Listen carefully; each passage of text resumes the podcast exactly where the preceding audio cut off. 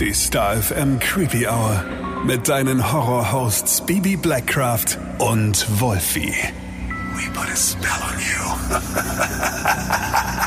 It's Creeptober. Hallo und herzlich willkommen in der Creepy Hour zur dritten Creeptober-Ausgabe in diesem Jahr.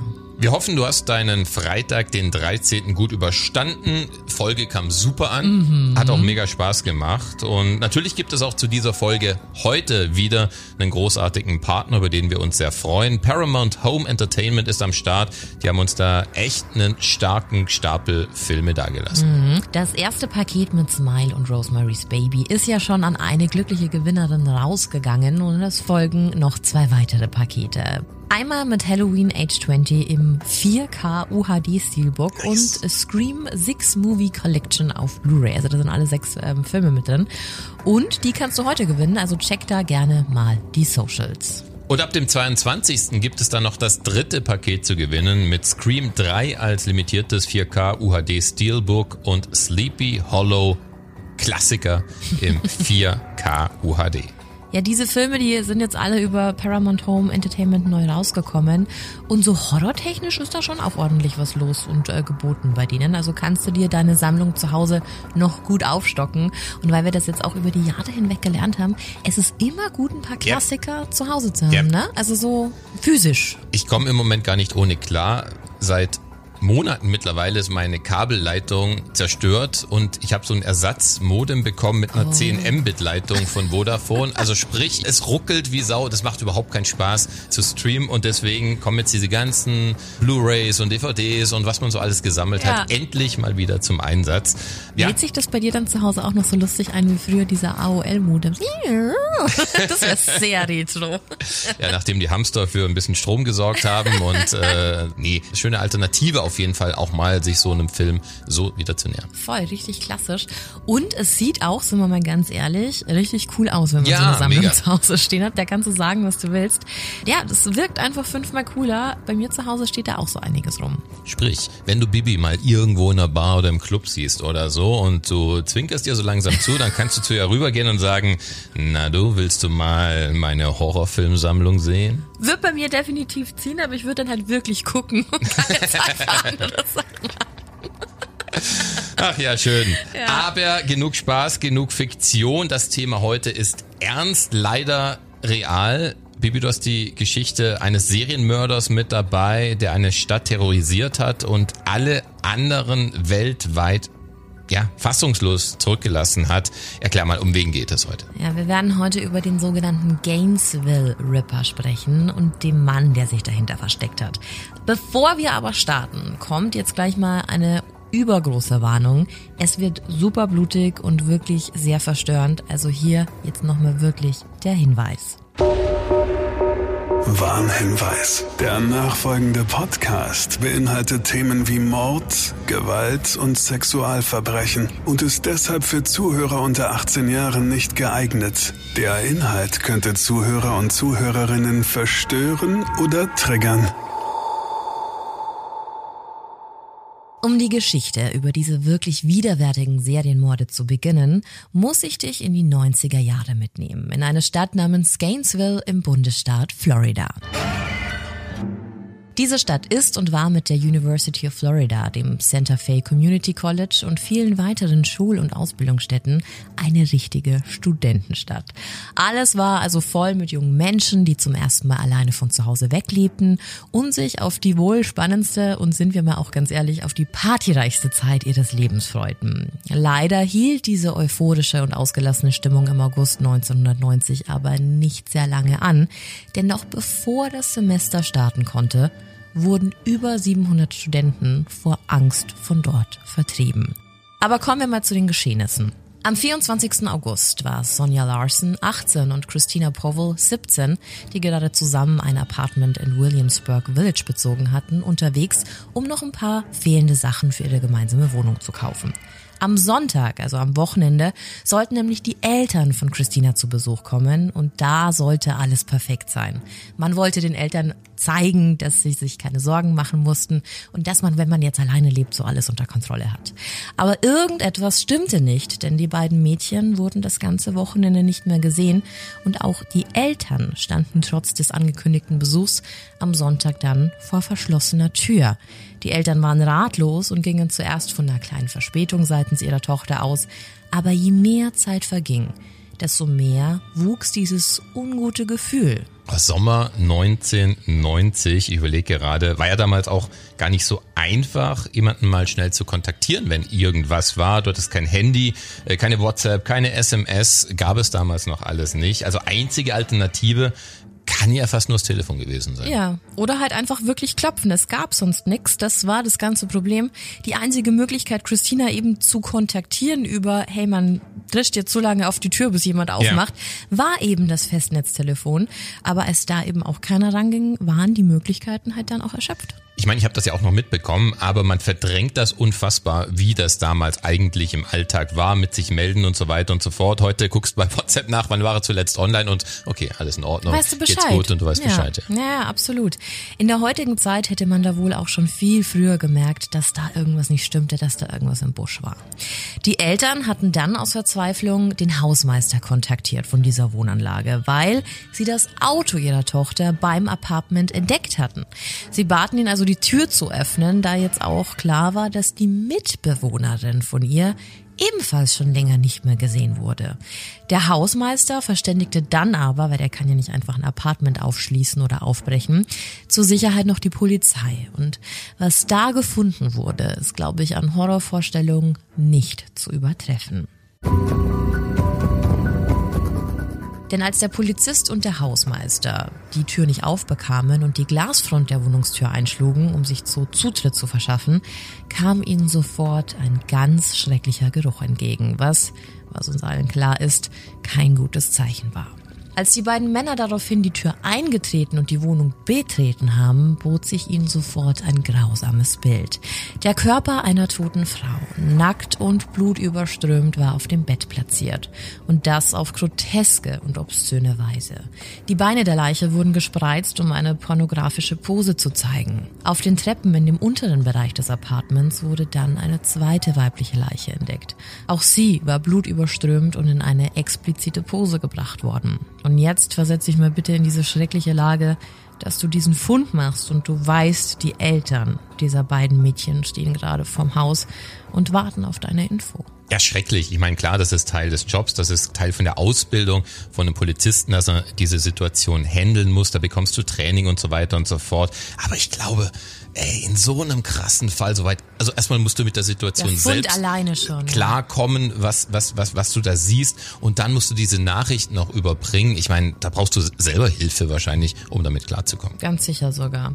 Ja, und was auch verständlich ist, dass die Eltern nach dieser Nachricht natürlich zu ihrer Tochter wollten. Zum Glück konnte der Polizist es dann aber verhindern und sie abhalten. Zusätzlich zur Meldung, dass jetzt der Tatort gesichert werden musste, hat er auch gleich eine Seelsorge bestellt und das war wirklich sehr, sehr wichtig. Ja, der Tatort wurde daraufhin abgesperrt und noch bevor es die Polizei überhaupt wirklich selbst richtig greifen konnte, standen schon Reporter vor dem Apartmentkomplex und die Nachricht von zwei toten Studentinnen, die ja zu diesem Zeitpunkt ganz neu an der Universität waren, verbreitete sich wie ein Lauffeuer auf dem Campus. Obwohl sie eigentlich noch keiner kannte, waren natürlich alle zutiefst betroffen und geschockt, wie sowas passieren konnte. Das war am 26.08. Was aber niemand wusste, es gab bereits ein drittes Opfer und das kam nur wenige Stunden nach Sonja und Christina ums Leben. Die 18-jährige Christa Hoyt wurde am Samstag, den 25. August, ebenfalls brutal von ein und demselben Mann ermordet.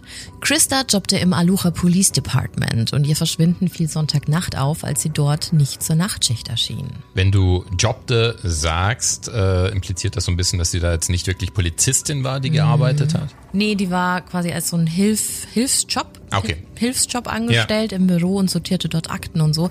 Sie erhoffte sich aber dadurch schon irgendwann eine Stelle als Beamtin zu Okay. bekommen. Ja. Sie war auch die einzige, die zu diesem Zeitpunkt nicht aktiv am College war, sondern eben Jobs ausführte.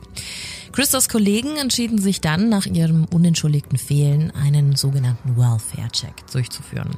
Nicht, weil sie der Arbeit fernblieb, sondern weil sie sich sorgten, weil Christa galt immer als sehr zuverlässig und fleißig und es passte einfach nicht zu ihr, sich so gar nicht zu melden. Und da an diesem Tag ja bereits auch die Leichen von Sonja und Christina entdeckt wurden, wollten sie sich vergewissern, dass bei ihr alles in Ordnung war. Es war dann bereits nach Mitternacht und somit schon Montag, der 27. August, als die zwei Beamten am Wohnort von Christa ankamen. Als niemand öffnete und sie sich Zutritt zur Wohnung verschafften, bot sich an diesem dritten Tatort ein, wenn auch nicht vorstellbar, noch grausameres Bild. Denn dieses Mal fehlte der Kopf des Opfers. Christa wurde enthauptet und aufrecht sitzend auf dem Bett platziert. Wieder wurde die Leiche für die Beamten in Pose gesetzt. Wieder waren es gespreizte Beine. Und dieses Bild einer enthaupteten Frau mit solch einer Tatortinszenierung, das verschlägt einem schon die Sprache. Und egal wie schlimm man sich das jetzt in seinem Kopf vorstellen mag, muss es für die Beamten sicherlich noch viel, viel schlimmer gewesen sein, Christinas Körper so vorzufinden. Ein Schock fürs Leben. Ein weiteres grausames Detail an der Leiche war ein Schnitt vom Beckenbodenknochen bis hoch zum Schlüsselbein. Das ist schon unvorstellbar. Das wirkt so weit weg von jeder Realität, dass man überhaupt jemanden jetzt nicht einfach nur in Anführungsstrichen umbringt, sondern eben auch ja mit der Leiche spielt, sie für eine, ich weiß nicht, vielleicht Botschaft oder so missbraucht, was man auch immer damit ausdrücken wollte, enthauptet auch noch dazu. War der Kopf dann weg oder wurde der gefunden? War ja auch Teil von diesem Setting, sage ich mal. Mm. Ja, der Kopf befand sich tatsächlich noch immer in der Wohnung. Er wurde fein säuberlich in einem Regal platziert. Daneben sogar ein Spiegel, um die Grausamkeit noch mal mehr in Szene zu setzen. Das waren also drei brutale und abgrundböse Morde innerhalb eines Wochenendes. Und du kannst dir also vorstellen, was für eine Panik in dieser Stadt und vor allem auf diesem Campus geherrscht haben muss, oder? Ja, durch und durch. Und an sich müssten ja alle eh noch von diesen Schocknews vom vorherigen Serienmörder ziemlich getriggert gewesen sein. Ted Bundy muss man da noch im Kopf gehabt haben. Das war nicht so lange davor, oder? Ja, gar nicht. Also der hat ja auch in Florida gemordet, also hat auch in die, in die Region gepasst. Und der wurde 1989 auch in Florida hingerichtet. Also was glaubst du, was da nochmal in den Köpfen ja. los war? Das war ja alles noch in der Presse, als die Hinrichtung war. Da wurde das ganze Thema nochmal hochgekocht. Und das war eben nur ein Jahr vor diesen Morden, die jetzt wieder aktiv waren. Heftig. Ja, umso schlimmer finde ich es dann, dass bei all der Angst und Vorsicht, die dann auf diesem Campus umging, noch zwei weitere Menschen sterben mussten. Nämlich die 23-jährige Tracy Pauls. Die lebte mit dem ebenfalls 23-jährigen Manny Tabuada in einer WG. Beide waren aus Miami und kannten sich schon super lange. Sie waren beste Freunde. Tracy fühlte sich durch Manny, der fast 1,90 groß war, ein sehr muskulöser Mann, ziemlich sicher. Sie meinte zu ihrer Mutter sogar mal am Telefon, wer würde denn auf die dämliche Idee kommen, bei uns zu Hause einzubrechen, wenn Manny da ist? Ja, und leider passierte aber genau das, und zwar noch am 27.8., also an dem Tag, an dem Christa gefunden wurde. Es ging wirklich Schlag auf Schlag. Der Eindringling stach auf den schlafenden Manny ein. Und obwohl er sich, als er vor Schmerzen wach wurde, noch zur Wehr setzen konnte, verlor er leider den Kampf und auch sein Leben. Da Tracys Freund sie dann telefonisch am nächsten Tag nicht erreichen konnte, kontaktierte er einen Freund, um nach ihr zu sehen. Und dieser arme Mensch, der hat das dann auch getan und die beiden Leichen entdeckt. Also auch Tracys geschundener toter Körper wurde wieder identisch positioniert der Fall ist wirklich schlimm. Das ist eigentlich so der Moment, in dem man das Buch zumacht und sagt, okay, das ist jetzt nicht mehr meine Welt, wie ein Mensch, wie ein Hirn ticken kann, um sowas durchzuziehen, dass offensichtlich nicht einmal der kleinste Riegel irgendwo noch vorgeschoben ist. Das ist furchtbar grausam, abartig aber man will es irgendwie auch verstehen. Also die ersten zwei Leichenfunde waren am 26. Äh, August 90. Genau. Dann wurde in der darauffolgenden Nacht ein weiteres Opfer gefunden und zwei Tage später, am 28. wurden die letzten beiden Opfer gefunden. Also vier Frauen und ein Mann in so einer krass kurzen Zeit. Korrekt. Das ist wirklich, wirklich viel. Also in so kurzer Zeit. Jetzt hat man diese Positionierung der Leichen gesehen. Waren die ähnlich? Konnte man auf irgendein Motiv schließen dadurch? Ja, leider gab's da noch viele weitere grausame Details, die dann letztendlich auch so ein Gesamtbild ergeben haben. Und ich denke, man kann sagen, dass es bei den vier Frauen auch ganz klar eine sexuelle Komponente gab. Dazu müssen wir uns aber auch die drei Taten nochmal genauer ansehen. Im ersten Fall von Sonja und Christina verschaffte sich der Täter über den Haupteingang Zutritt. Die Tür war leider damals nicht verschlossen, sondern offen. Und als er einen Schraubenzieher ansetzen wollte, um einzubrechen, hat er quasi festgestellt, dass er einfach, ja, die Klinke drehen konnte. In der Wohnung schlief Christina im Erdgeschoss auf der Couch. An ihr ging der Täter zuerst vorbei, um sich in der Wohnung umzusehen. Im Obergeschoss angekommen, fand er dann die ebenfalls schlafende Sonja vor. Und sie wurde dann vom Täter in ihrem Bett überrascht und noch bevor sie schreien konnte, mit Ducktape geknebelt. Anschließend stach er dann mehrfach brutal auf die 18-Jährige ein. Als Sonja dann tot war, ging er nach unten und zerrte Christina von der Couch, um sie brutal zu vergewaltigen. Anschließend stach er auch auf sie mehrfach ein und verstümmelte ihre Brust mit dem Messer. Der Täter hat ihre Brustwarzen abgeschnitten. Als er dann fertig war, ging er sogar nochmal zu Sonja und verging sich auch an ihrer Leiche. Du baust heute wirklich heftige Bilder auf. Okay, aber das war doch in einem Apartment. Sprich, da wohnten Nachbarn drumrum, oben drüber und mhm. drunter, wie auch immer. Hat niemand was gehört? Hat niemand was mitbekommen? Ja klar, also es gab Nachbarn, das waren ja, waren ja mehrere Wohnungen in so einem Apartmentkomplex. Es gab auch einen Nachbarn, der laute Musik wahrgenommen hat und auch ähm, ja so ein paar dumpfe Schläge. Aber es war eine Studentenstadt und jetzt mal ganz ehrlich, da sind alle gerade frisch nach den Sommerferien angekommen. Da waren Partys an der Tagesordnung. Viele mussten noch irgendwie ihre Wohnungen beziehen.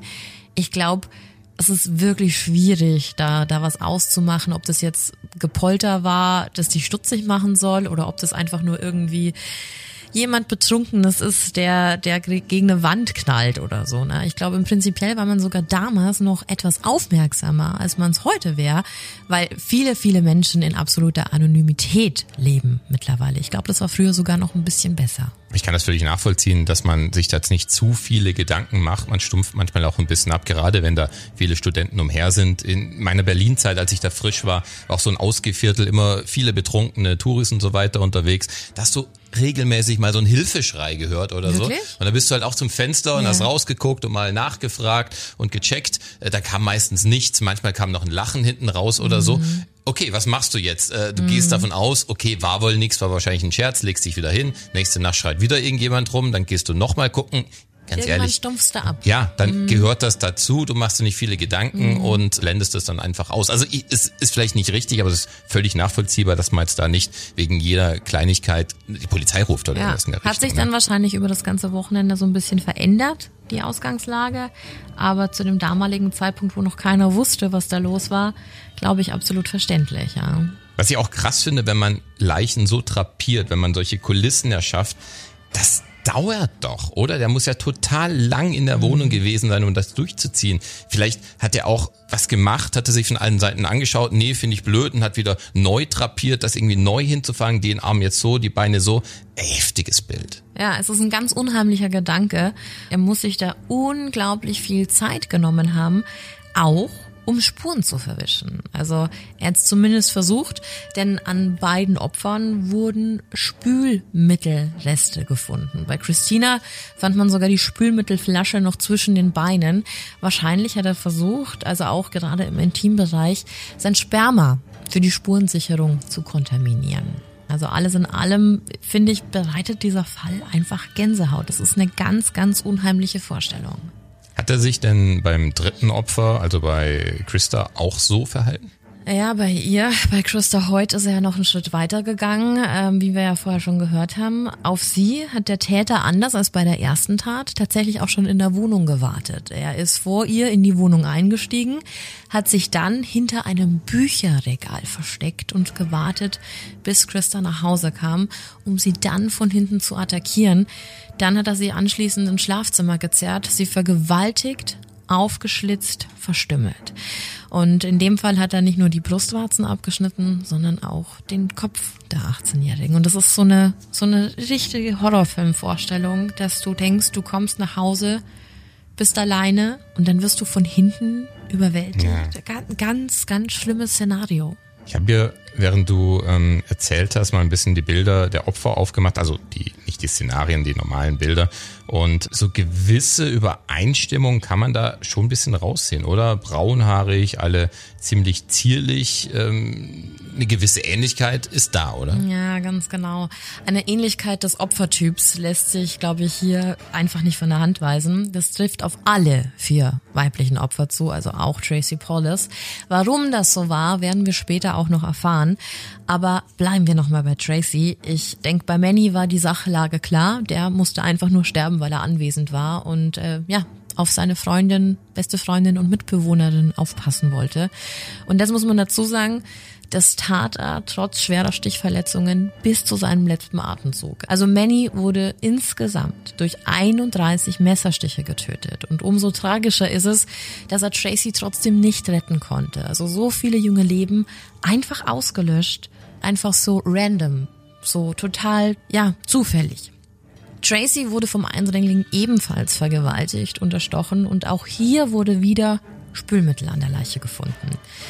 Das war also die Ausgangslage, aber wer war denn jetzt der Angreifer? Vor diesem Rätsel stand die Polizei und natürlich das komplett verängstigte Gainesville, das antworten wollte. Also sie wollten so schnell wie möglich irgendeinen Verdächtigen haben, damit sich diese Panik widerlegt.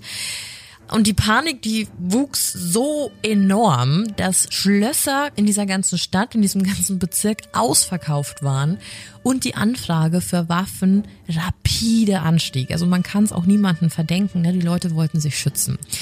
Gab auch noch weitere Sicherheitsmaßnahmen. Die Schüler, die nicht fliehen konnten, also die nicht zu ihren Eltern konnten, die taten sich alle zusammen und waren nur noch in großen Gruppen unterwegs. Es schlief keiner mehr allein. Es war eigentlich niemand mehr alleine auf diesem Campus unterwegs, vor allem Frauen nicht. Die Uni stellte kostenlose Telefonleitungen zur Verfügung, damit alle ihre Eltern immer kontaktieren konnten. Ja, und es herrschte einfach ein absoluter Ausnahmezustand auf dem Campus. Nach dem Fund der letzten zwei Leichen wurde auch schnell eine Taskforce gegründet. Also ohne richtige Hinweise ging man in jedem Fall erstmal das Umfeld der Opfer durch und das ist ganz normal und da fiel in Bezug auf das letzte weibliche Opfer, Tracy, eine Person ganz besonders auf. Der hieß Ed Humphreys. Der war zu diesem Zeitpunkt ja der erste und wenn man ehrlich ist, auch der einzige Verdächtige in diesem Fall. Was hat ihn äh, verdächtig gemacht? Er passte ins Muster, sagen wir es mal so, da er im selben Apartmentkomplex wie Tracy und Manny gelebt hat und weil er in Tracy Paulus verliebt war. Okay.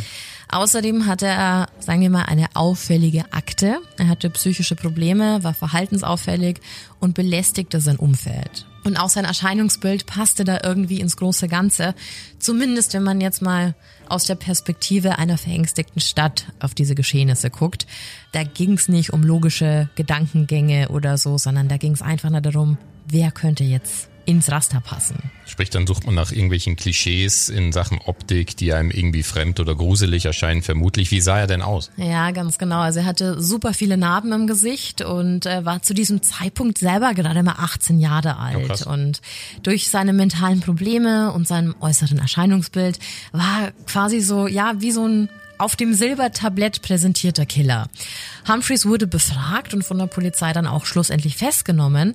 Und da er erst vor kurzem auf seine eigene Großmutter losgegangen war, schoss man sich so ziemlich schnell auf ihn ein. Also er, von ihm wurde schon so ein richtig krasses, böses Bild gezeichnet. Und ähm, er wurde dann auch genauso an die Öffentlichkeit weitergetragen. Also er wurde als Hauptverdächtiger benannt. Die Bilder der Verhaftung, die Bilder von ihm, die, die wurden einfach rausgetragen. Und in den Nachrichten war dann überall zu sehen und plötzlich tauchte dann auch dieser Name auf. Über diesem Bild von Humphreys stand plötzlich, das ist der Gainesville Ripper. Das ist übrigens eine, eine Ableitung von Jack the Ripper, da die Brutalität und das zur Schaustellen, ja, durchaus Ähnlichkeit der beiden Fälle aufwies. Also da wurde das alles quasi so initiiert, dass dieser Killer diesen Namen bekommen hat. Aber auch so ein bisschen dann diese Vorverurteilung durch die Medien und die Leute wieder, wie wir es jetzt schon in ein paar Fällen ja. gehört haben. Man brauchte diesen Verdächtigen, Polizei brauchte ihn, um gut dazustehen, die Medien brauchten ihn, um was erzählen zu können. Und ähm, wenn du die Geschichte schon so anfängst, er war es vermutlich nicht, oder? nee, er war es nicht. Ähm, der Wadekiller war ein Mann namens Danny Rowling. Der war ein Herumtreiber in der Stadt und ist einfach irgendwann aufgetaucht. Und anders als Humphrey war er absolut unscheinbar. Also nicht dieses obligatorische Feindbild. Er war durchschnittlich, so durchschnittlich, dass er einfach unterging. Also so ein wirklich komplett normaler Typ den niemand erkannte. Also sogar die Tage vor den Taten, während er die Apartmentkomplexe quasi ausspioniert hat und eben so, ja, schon sich umgesehen hat, wen er, wen er jetzt quasi auswählt, ist er einfach niemanden aufgefallen. Niemand hat den Mann erkannt und das, obwohl er in aller Öffentlichkeit wirklich seine Opfer ausgesucht hat. War er denn vielleicht dann auch aus der Ecke aus diesen Apartmentkomplexen, deswegen kannte ihn vielleicht eine oder andere und er gehörte dahin? Nee. Danny Rowland, der lebte in den Wäldern in der Nähe des Campus. Die lagen so ungefähr 20 Gehminuten vom Universitätsgebäude entfernt. Und das bot natürlich einen perfekten Unterschlupf. Wenn du jetzt aber denkst, dass er aus diesem Umstand raus schlecht gekleidet war oder irgendwie, ja, unordentlich oder schmuddelig aussah, täuscht du dich komplett. Der war richtig gepflegt und wirklich so ein Typ wie jeder andere, der ist durch nichts aufgefallen und zum Zeitpunkt der Morde war er 36 Jahre alt. Also es hätte jetzt jemand ein Spätstudierender sein können oder aber vielleicht auch ein Dozent oder Lehrer. Er war einfach total unscheinbar. Aber lass uns Danny Rowling mal genauer ansehen. Wer war der Typ und woher kam er? Geboren wurde Danny Harold Rowling am 26. Mai 1954 in Shreveport, Louisiana. Seine Eltern Claudia und James Rowling waren zu diesem Zeitpunkt gerade mal ein Jahr verheiratet und Claudia selbst war gerade mal 19 Jahre jung. Sein Vater James, das war kein besonders netter Mensch. Er wollte keine Kinder und behandelte Danny und dessen jüngeren Bruder Kevin bereits von Anfang an sehr, sehr schlecht. Das erste Mal soll James zugeschlagen haben, als Danny das Krabbeln anfing. Die Mutter verließ den gewalttätigen Ehemann dann auch kurz, kam aber immer wieder zurück. Während Danny Rowlings Kindheit kam es zu mehreren brutalen Erlebnissen und Misshandlungen durch seinen Vater. Der Familienhund wurde zum Beispiel durch den Vater zu Tode gequält und körperliche Zuneigung wie Umarmung oder mitfühlendes Verhalten wurde seitens des Vaters als sogenannter Sissy Stuff eingestuft. Danny kannte also keinerlei empathisches Verhalten oder Geborgenheit. Diese Infos über alle Vorkommnisse in Danny Rowlands Leben findet man übrigens in einem E-Paper der Redford University aus der psychologischen Abteilung. Die haben da wirklich alle einschneidenden Erlebnisse aufgelistet. Da kannst du dir alle Infos mal genauer ansehen. Das würde jetzt hier den Rahmen sprengen, aber ich will das mal kurz zusammenfassen. Die Rowling-Brüder durften zum Beispiel nie Geburtstage feiern, wurden regelmäßig geschlagen und gedemütigt. Außerdem zeigte Danny bereits in der Grundschule aggressives Verhalten und eine schwache Impulskontrolle. Das alles rechtfertigt natürlich nichts, aber es baut sich natürlich schon ein Bild auf, wenn jemand so aufwächst, dass da kein normales Verhalten zumindest dann irgendwie ähm, im Erwachsenenalter noch da sein kann, klingt dann irgendwie fast schon erwartbar. Irgendwie ja, oder? Ja, die Mutter, die auch das Opfer des Vaters war, verließ James so oft, kam aber, wie vorher schon gehört, auch immer wieder zurück. Einmal haben sie ihre Kinder sogar richtig angefleht, nicht zurückzugehen, aber die Mutter war ebenfalls in James Welt gefangen. Es eskalierte quasi am laufenden Band und seine Mutter unternahm sogar einen Suizidversuch und das vor den Augen der Kinder. Das alles zog sich bis ins Teenageralter, in dem Danny dann zu trinken begann und auch Fantasien gewalttätiger und sexueller Natur entwickelte. Alle Welten verschmolzen sozusagen und Danny entwickelte eine zunehmend gefährlich werdende Persönlichkeit. Er spannte, er trank und Gewalt war ihn für ihn total normal. Sein Mitgefühl und seine Empathie verkümmerte in dieser familiären Umgebung quasi komplett. Um von dort wegzukommen, wollte Rowling dann zur Navy, fiel dann aber beim Eignungstest durch. Zum Alkohol kam dann auch noch Drogenkonsum und 1973 dann ein Versuch der Besserung. Er kam zu seinem Großvater und fand zur Religion. Danny wurde mit 19 sogar getauft und durch die Kirche lernte er auch eine Frau kennen und heiratete mit 20 Omartha Ann Halko. Sie bekamen zusammen ein kleines Mädchen namens Kylie Danielle und Danny Rowling versuchte es besser zu machen, also zumindest besser als sein Vater. Leider hielt dieses Vorhaben aber nicht sehr lange und Danny wurde zum Produkt seines Vaters. Denn nun schlug er seine Frau, nahm wieder Drogen, ging nicht mehr zur Kirche und verbrachte seine Zeit damit, high andere Frauen durchs Fenster zu beobachten. Wieder eskalierte es von Tag zu Tag, was dazu führte, dass Omatha nach zwei Jahren die Scheidung einreichte, was ihr niemand verdenken kann was Danny Rowling aber nur noch weiter in die Abwärtsspirale beförderte. Er trank, war selbstmordgefährdet und vergewaltigte zum allerersten Mal eine Frau. Der Mann war also quasi eine wandelnde Zeitbombe. Am 25.05.1979 überfiel er dann aus Geldnot einen Supermarkt in Alabama und wenige Stunden später einen in Georgia. Er wurde geschnappt und saß dann bis Juni 1984 im Gefängnis. Es folgten weitere Jahre, in denen er immer wieder in Schwierigkeiten kam und versuchte, Frauen zu vergewaltigen. Er kam wieder ins Gefängnis, bis er dann 88 auf Bewährung rauskam. Dann kam das Jahr 1989 mit ihm ein Dreifachmord in Shreveport, der Ort, an dem Danny Rowling zu dieser Zeit lebte. Und du kannst es dir wahrscheinlich schon denken, Rowling war auch bereits hier der Mörder. Also er war nicht nur, was schon schlimm genug ist, ein schlimmer Sexualstraftäter, sondern auch ab 89 Mörder. Sprich, ein Jahr vor den Gainesville-Morden hat er schon mal getötet.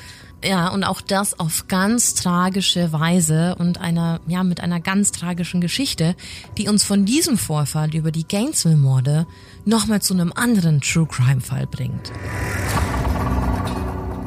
Der achtjährige Sean Grissom hatte Geburtstag und wollte deswegen seinen Großvater William Grissom, 55, und dessen Tochter Julie, 24, über das Wochenende besuchen.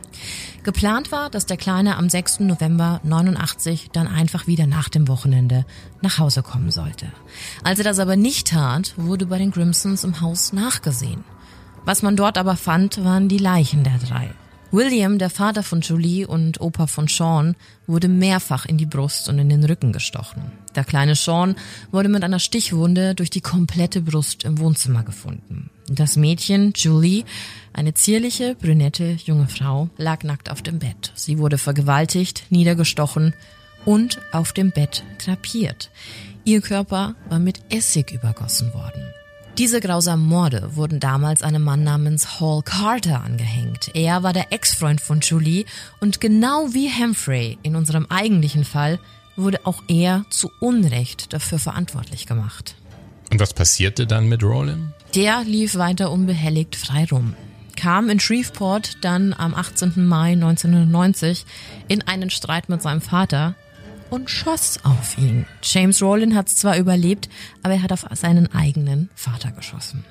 Danny war ab diesem Zeitpunkt dann auf der Flucht, eignete sich dann einen Ausweis eines verstorbenen Mannes namens Michael Kennedy Jr. an und besorgte sich mit Überfällen weiter Geld.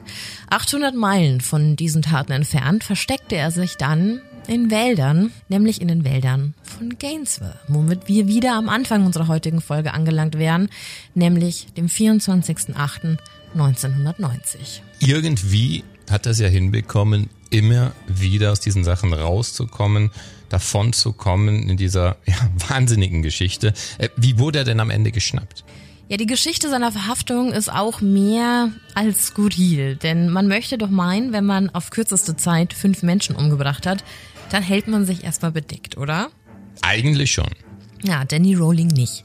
Er brauchte Geld und beschloss kurzerhand eine Bank zu überfallen, was ihm auch gelang. Allerdings war unter den erbeuteten Geldscheinen so eine Farbbombe, kennst du, oder? So genau, um die äh, Scheine dann äh, dadurch unbrauchbar zu machen, weil die alle mit diesem Zeug voll sind. Genau.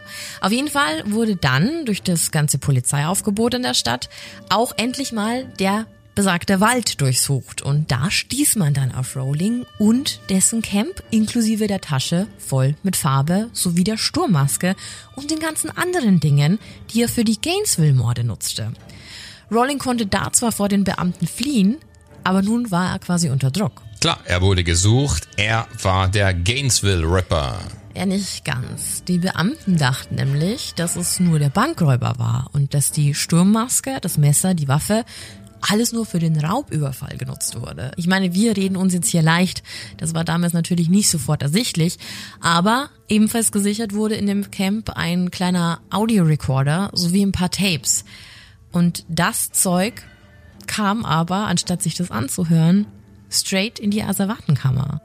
Und hätte sich mal das jemand angehört, denn Danny Rowling hat eine Art Audiotagebuch geführt, in dem er einfach über seine Kindheit erzählte und es war zeitgleich ein 1A-Geständnis für die Morde. Aber wie gesagt, es hat sich keiner angehört. Vertane Chance zu dem Zeitpunkt und Rowling war dann einfach weg oder wie war das? Ja, er hat es zumindest versucht sich in Luft aufzulösen. Am 8.9., also wenige Tage nach dem letzten Mord, wurde er beim Versuch, einen weiteren Supermarkt zu überfallen, dann endlich geschnappt. Und so saß er dann erstmal auf dem Polizeirevier fest, wo er dann auch angeklagt wurde wegen den bewaffneten Raubüberfällen, die sich ja durch mehrere Bundesstaaten zogen. Um ihm alles nachweisen zu können für die Anklage, wurde dann auch endlich mal diese gesicherten Sachen aus seinem Camp wieder hervorgeholt. Und da hatten sie ihn dann endlich. Endlich hatten sie den richtigen Mann, der für die Gainesville Ripper Morde verantwortlich war. Endlich hatten sie Danny Rowling. Und im Zuge der Ermittlungen um Rowling wurde dann natürlich sein ganzes Leben durchleuchtet. Somit auch eine Anfrage in Shreveport gestellt. Und plötzlich gab es da die Übereinstimmung zum Grimson-Fall aus dem Jahr zuvor.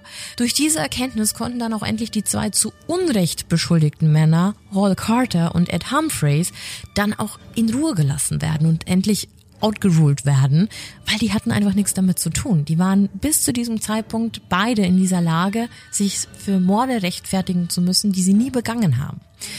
Und zwar war Danny Rowling schon wegen der ganzen Überfälle in lebenslanger Haft, aber natürlich musste er auch für diese Morde angeklagt werden. Und so kam es, dass im November 1991 alle Beweismittel gegen ihn zusammengetragen wurden. Es gab eine offizielle Anklage die wasserdicht war. Denn trotz des Versuchs, seine Spuren zu verwischen, wir erinnern uns an Essig und, und Spülmittel, ja, man konnte die DNA trotzdem ganz klar an den Opfern nachweisen und man konnte sie auch zuordnen. Eine mehr als äh, verrückte Geschichte mit diversen Wendungen, die immer noch eine Frage nicht beantwortet hat. Und die Frage wollen wir alle wissen. Warum? Warum hat er das getan? Hat er sich jemals dazu geäußert?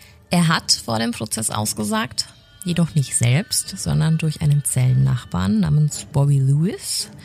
Danny Rowling konnte wohl seine Taten nicht laut aussprechen, deshalb hat er Bobby alles ins Ohr geflüstert und der hat's den Beamten am Tisch dann gesagt. Ernsthaft? Mhm. Oh, immer wenn man denkt, so die letzte Stufe ist erreicht in Sachen Absurdität und Schrecken, äh, kommt irgendwas Seltsames noch um die Ecke gebogen. Und was hat er dann indirekt gesagt? Was war der Grund für die Morde? Ah, das hat er dann tatsächlich auch erst im Gerichtsverfahren 1994 preisgegeben. Das dann auch selbst und ohne jede stille Post.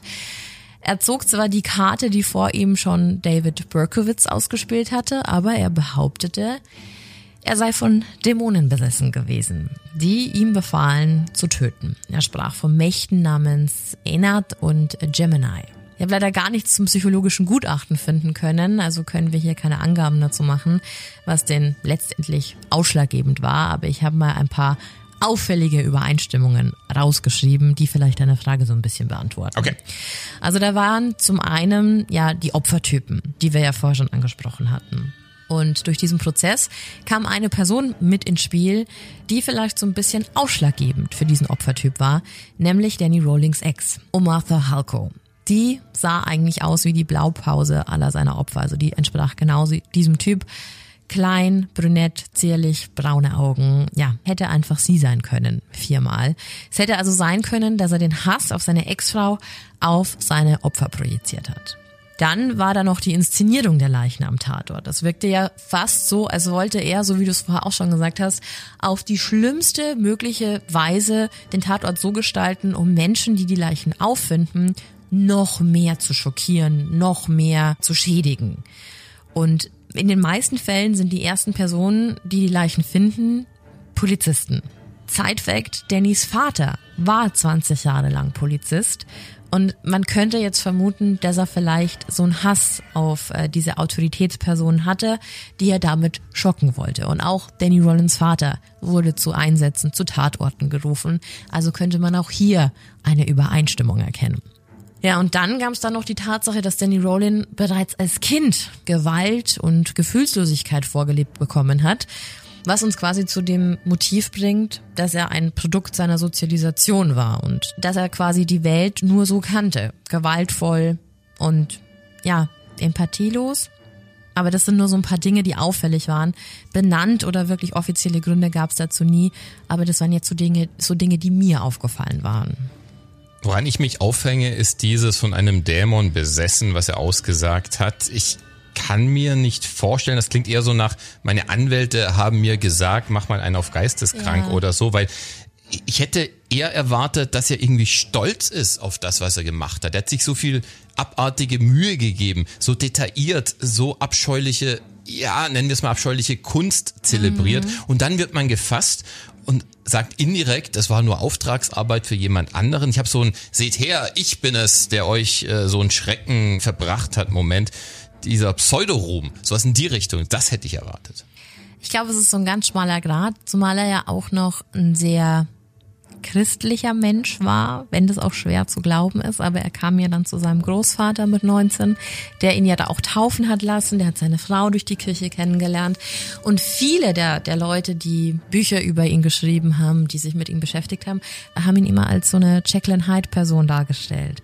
Also wie als wäre diese brutale Seite von ihm so abgespaltet von dem normalen Rowling und wenn das tatsächlich so eine Abspaltung seiner Persönlichkeit war, dann liegt es natürlich im vereinfachten Glauben, ich sage jetzt mal, nehmen wir einfach mal die Religion, dann nahe, dass man sagt, das war dann Dämon. Das war die dunkle Seite von mir, aber Verstehe. ich bin es nicht selber gewesen, sondern das war der Dämon. Ein ähm, Beamter, der hat dann auch mal gemeint, dass ich mit, mit ihm lange unterhalten hat und dann eben auch diese ja, diese Dämon-Erklärung auf den Tisch bekommen hat, hat auch nur gemeint, Enat ist quasi wie Danny rückwärts. Also Inat, das könnte man jetzt auch irgendwie so deuten dass er einfach versucht hat, sich selbst quasi in seiner Rolle und in seiner Person nochmal irgendwie anders darzustellen, zu spiegeln, die dunkle Seite zu zeigen. Und es wurde auch immer noch, immer noch skurriler, denn als Danny Rowling dann sein Urteil erhalten sollte, nutzte er seine Zeit. Da bekommt man ja immer ein Zeitfenster, einen kurzen Moment, um nochmal letzte Worte ans Gericht zu richten, vielleicht auch an die Hinterbliebenen, an, an Opfer. Aber die Zeit hat er genutzt, um einer Frau, die er während des Prozesses kennengelernt hatte, ein Liebeslied zu singen. Der ist aufgestanden und hat angefangen zu singen. Say whatever you want to say. Thank you. I recall the day I first saw you. I reached out to say I love you. Excuse me, Mr. Rollins. Down Mr. the path you choose Mr. Rollins. to follow. Mr. Rollins. Tell me, baby, what were my words? All my tears run together. Hat ein, Lied, ein Liebeslied gesungen. Absurd. Und ich weiß auch ehrlich gesagt nicht, ob das immer alles so ernst gemeint war oder ob da wirklich auch so ein Part Show mit dabei war, die er mhm. abziehen wollte. Weil ein Insasse, der gab nämlich an, dass Rowling im Gefängnis mal zu ihm gesagt haben soll, dass er gerne so berühmt wie Ted Bundy werden würde. Und wir erinnern uns, Ted Bundy hat seiner neuen Freundin damals einen Antrag während der Verhandlung gemacht. Ne? Also es war auch so ein Moment, da sehe ich schon ein paar Parallelen. Du meinst ähm, Carol Ann Boone. Genau. Ne? Genau, stimmt. Ganz genau. Und er ist schon ein bisschen seltsam. Also äh, weiß ich nicht, ob man da vielleicht ein paar Parallelen ziehen kann. Am 20. April 1994 wurde Danny Dunn wegen den fünf Morden in Gainesville zum Tode durch die Giftspritze verurteilt. Und für die anderen drei nicht? Nee, da gab es keinen Prozess. Aber erinnerst du dich an den Mann, der zuerst für diese Morde unter Verdacht stand? Hal Carter? Ja. Der Ex-Freund der ermordeten Julie? Ja, genau. Der hat dafür gesorgt, dass Rowling dann diese Morde aber noch gestand. Er hat ihm Briefe ins Gefängnis geschrieben und ähm, das während Danny Rowling quasi auf seine Todesstrafe gewartet hat. Und für Carter war das so enorm wichtig, mit, mit ihm zu schreiben, um für sich selber so einen Abschluss zu finden, dass Rowling quasi offiziell zugab, dass er der Mörder war. Damit Carters Name wirklich endlich reingewaschen war, weil du weißt selber, es war immer noch so anhaftend. Er gab es nie wirklich offiziell zu. Hat er es denn am Ende getan? Hat er offen und klar gesagt, was passiert ist? Ja. Am Tag seiner Hinrichtung aber erst. Danny Rowland hat ganz offiziell und schriftlich gestanden, für die drei Morde an der Familie verantwortlich gewesen zu sein. Und zwar alleine. Also hier hat er quasi Wort gehalten. Er hat die Schuld komplett auf sich genommen und hat's gestanden, was glaube ich für Carter wirklich ein enorm wichtiger Punkt war. Am 25. Oktober 2006, also wenige Stunden nach diesem Geständnis, wurde er dann durch die Giftspritze hingerichtet. Hat er die ersten Morde aus derselben Intention heraus begangen wie in Gainesville? Das weiß man ehrlich gesagt nicht, weil ich finde generell war da nicht so viel mit Öffentlichkeitsarbeit. Es war auf Wunsch der Hinterbliebenen wurde ganz viel zu diesem Fall vernichtet und unter Verschluss gehalten. Aber Julie passt ins Muster, war auch Studentin. Ich weiß nicht, ich glaube, der kleine Junge und der Vater waren in diesem Fall halt auch so wie, wie Manny. Zur falschen Zeit am falschen Ort und mussten nur sterben, weil es Rowling einfach auf Julie abgesehen hatte. Also ein ganz, ganz schrecklicher Fall mit ganz vielen Leuten, die da involviert waren, die nicht hätten sterben müssen. Keiner davon hätte sterben müssen. Und ein ganz verdrehter und kranker Mann war das, der wirklich schlimme, schlimme Taten begangen hat. Ein harter Fall auf jeden Fall, mit harten Bildern, die du uns da aufgebaut hast in dieser Geschichte. Wahrscheinlich das einzig Gute am Ende, dass man ihn tatsächlich noch schnappen konnte, ehe noch mehr passiert ist. Denn wenn schon vor diesen Taten in Gainesville diese drei Morde gab, wer weiß, was noch alles passiert wäre. Ja, wie lange er noch weitergemacht hätte. Und er hatte auch wirklich lang, wirklich viel Glück. Er kam wirklich lange damit davon sie würden es nie zugeben, aber Scream hat sich ja schon ein bisschen so an dieser Mordserie bedient. Also gerade in dem Fall mit Christa Hoyt, dass der Killer zu Hause hinter einem Bücherregal wartet, das ein bisschen zur Seite schiebt, um sich dahinter zu verstecken. Es ist wieder der wahre Horror, der dahinter steckt, ja. Dass man da nicht ganz offen mit hausieren geht, kann ich aber in der ja. Dimension dieses Falls aber auch nachvollziehen. Absolut, absolut. Das ist wirklich so die, die Grundlage für, glaube ich, unsere schlimmsten, unsere schlimmsten Vorstellungen, was so passieren kann. Ja, das war der Fall für heute. Müssen wir jetzt erstmal verarbeiten. ja, die ganze, wirklich. Man merkt diesen Moment, wenn man einfach so runter sagt, okay, jetzt ist die Geschichte quasi durch und jetzt geht man damit noch ein bisschen in seinem Kopf hausieren ja. die nächsten Stunden und äh, geht diese Story nochmal durch. Ja, und auch diese nicht gesehenen, aber trotzdem vorgestellten Bilder. Okay, aber dann würde ich sagen, dann war's das für heute. Nicht vergessen, Socials checken, da gibt's dann nochmal Gewinnspiele. Und ansonsten hören wir uns nächste Woche wieder. Auch, und ich kann schon sagen, der Fall, der wird auch nochmal richtig, richtig schlimm. Magst du schon mal ein True Crime Fall. Es geht um Drogenkartell und um Menschenopfer. Okay. Ja. Ich bin gespannt. Das wird auf jeden Fall auch nochmal heftig. In diesem Sinne. Danke fürs Zuhören. Bleib gesund. Das sowieso. Creepy Drill. And scary on. Bye bye. Tschüss.